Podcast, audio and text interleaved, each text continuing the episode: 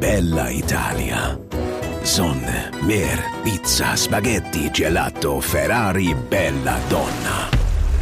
Geheimakte Mafia im Allgäu. Okay, okay, okay. Italien ist wirklich toll und die Klischees haben ja ihre reale Grundlage. Schönes Wetter, Geselligkeit, Familie, la Mama. Das ist ja nicht nur eine wilde Erfindung. Und genauso gehört auch das zu Italien, zum sprichwörtlichen Italien. Die Mafia. Legendär, böse, düster, weltumspannend. Inspiration für Literatur und Film. Wollen Sie mein Freund sein? Mein Pate. Gut. Irgendwann, möglicherweise aber auch nie, werde ich dich bitten, mir eine kleine Gefälligkeit zu erweisen. Aber solange ich das nicht tue, soll die Gerechtigkeit mein Geschenk an dich sein zum Hochzeitstag meiner Tochter. Grazie, Pate. Prego. Und damit nach Bayern, genauer ins Allgäu. Noch genauer nach Kempten. Denn Kempten und die Mafia, damit hat es eine besondere Bewandtnis. Kempten und die Mafia. Darum geht es in diesem Podcast.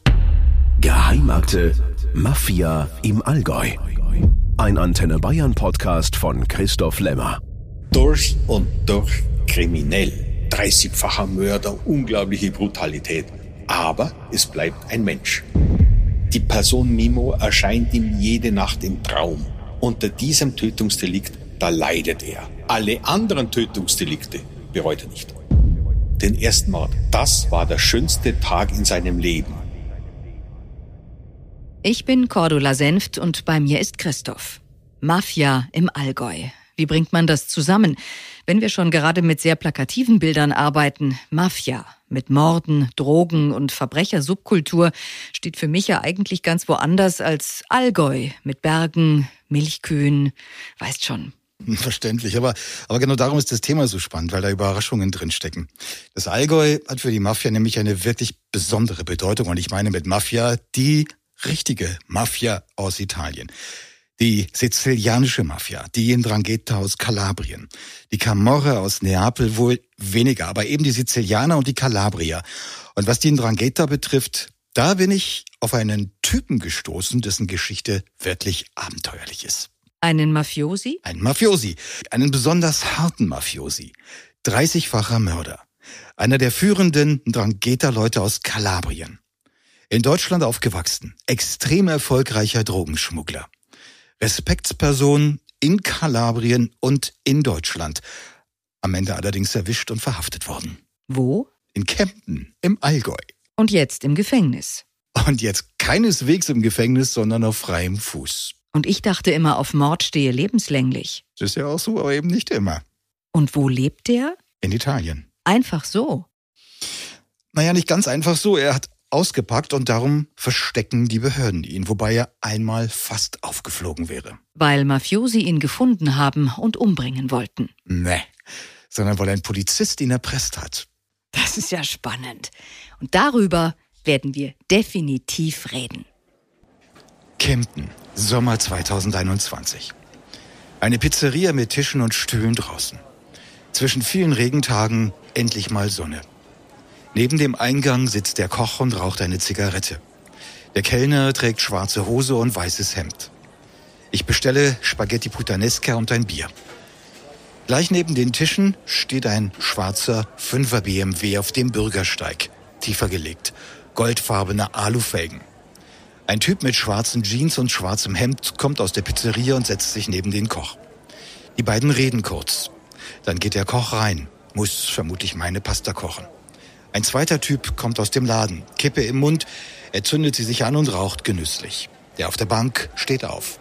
Die beiden quatschen kurz. Dann gehen sie beide zu dem BMW, steigen ein und fahren weg. Der Kellner bringt meine Pasta. Noch ein Typ kommt aus dem Lokal und steht ein Weilchen herum.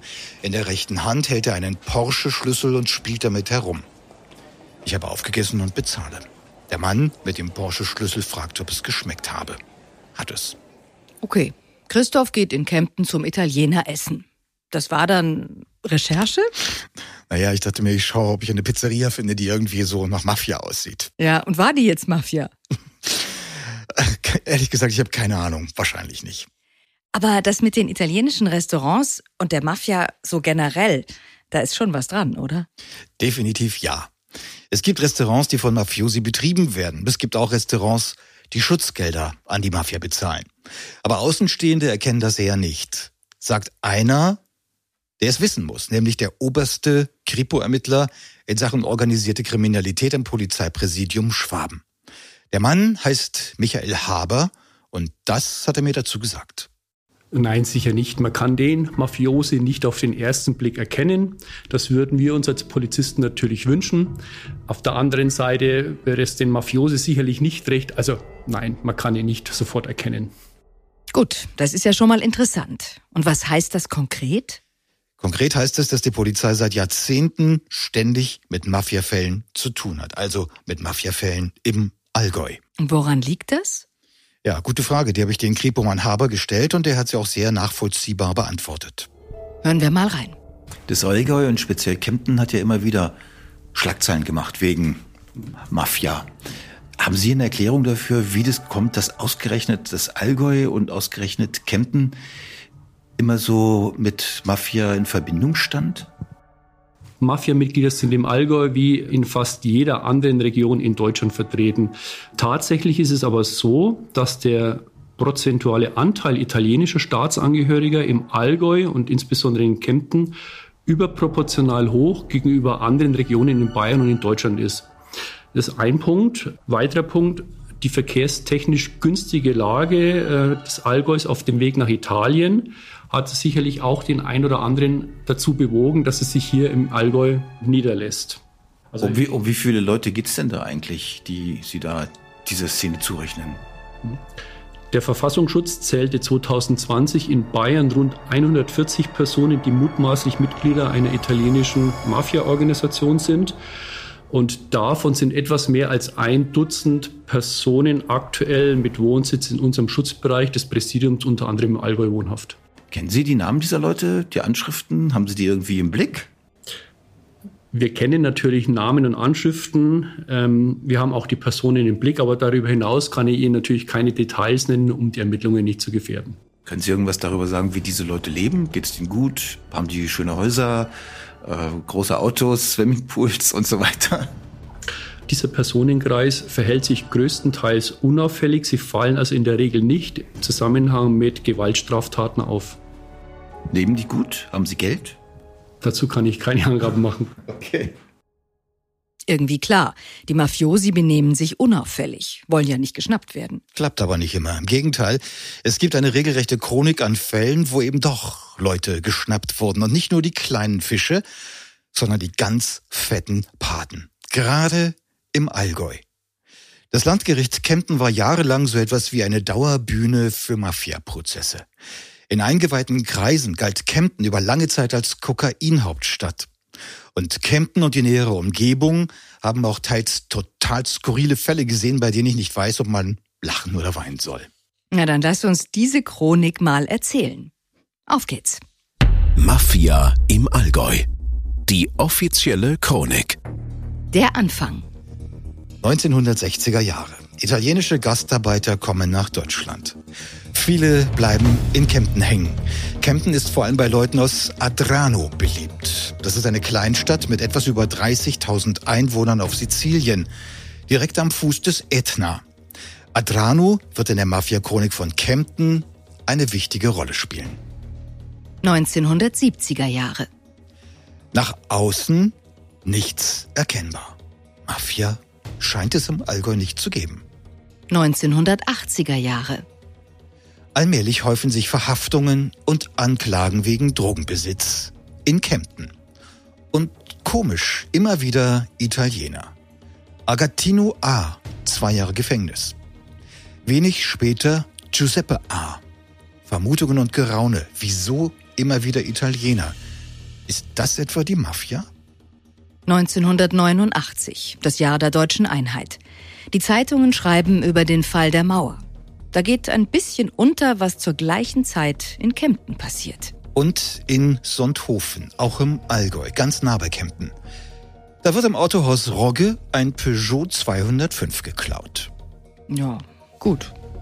Ein Italiener gibt den geklauten Peugeot in Kempten im Autohaus Heinz und Marx in Zahlung, als er sich einen Volvo kauft. Ja, gut. Im Autohaus Rogge, wo der Peugeot geklaut wurde, findet die Spurensicherung Fingerabdrücke an einer eingeschlagenen Fensterscheibe. Die Fingerabdrücke gehören zu einem gewissen Salvatore Salamone. Die Polizei hat ein Foto des Mannes. Man erkennt ihn gut. Er hat eine auffallend große Warze am linken Auge. Und damit wären wir bei der Mafia. Ein Ermittler erkennt den Mann mit der dicken Warze am Auge wieder. Er hat sein Foto vorher schon mal gesehen. Es lag in einem Stapel Fahndungsfotos von Interpol. Der Beamte durchwühlt den Stapel. Er findet das Bild. Da steht, dieser Mann werde in Italien gesucht. Zwei Morde. Und er soll der Pate einer Mafiagruppe sein, des Sant'Angelo-Clans aus Sizilien, genauer des Sant'Angelo-Clans aus der Kleinstadt Adrano am Fuße des Ätna. In Kempten war das ein Schock. Denn da galt Salamone als harmloser Gemüsehändler. In Sizilien sah das etwas anders aus. Die Zeitung La Sicilia schrieb, das Städtchen Kempten im fernen Deutschland stehe unter der Kontrolle von Mafiabanden. In Sizilien haben sie auch miterlebt, was die Mafia bei ihnen vor Ort angerichtet hat. Erbitterte Kriege zwischen verfeindeten Clans. Mehr als, und jetzt aufpassen, 370 Tote in nur drei Jahren. Und am Ende hat der Salamones Clan gesiegt. Der Clan des Mannes, der in Kempten Gemüse verkaufte und der in Wahrheit ein Mafiapate war. Jetzt sind die Ermittler alarmiert. Salamone wird den Behörden in Italien übergeben. Er wird dort zu lebenslanger Haft verurteilt. In Bayern baut das Landeskriminalamt eine gewaltige Ermittlungsmaschine auf. V-Leute, Telefonüberwachungen. Die Fahnder sind fassungslos über die Dimension, die sich vor ihnen auftut. Von Kempten aus organisiert die Mafia weltweit Drogengeschäfte.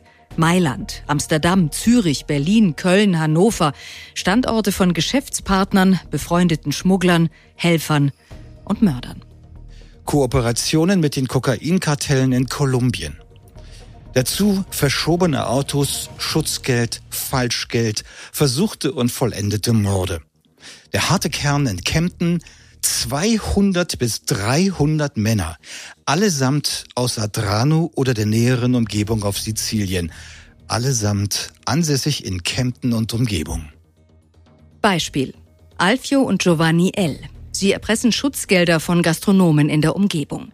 Sie seien Freunde des Paten von Kempten, sagen sie freundlich. Wenn du zahlst, dann wird der Pate von Kempten dir nichts tun, sagen sie. Und die Wirte zahlen.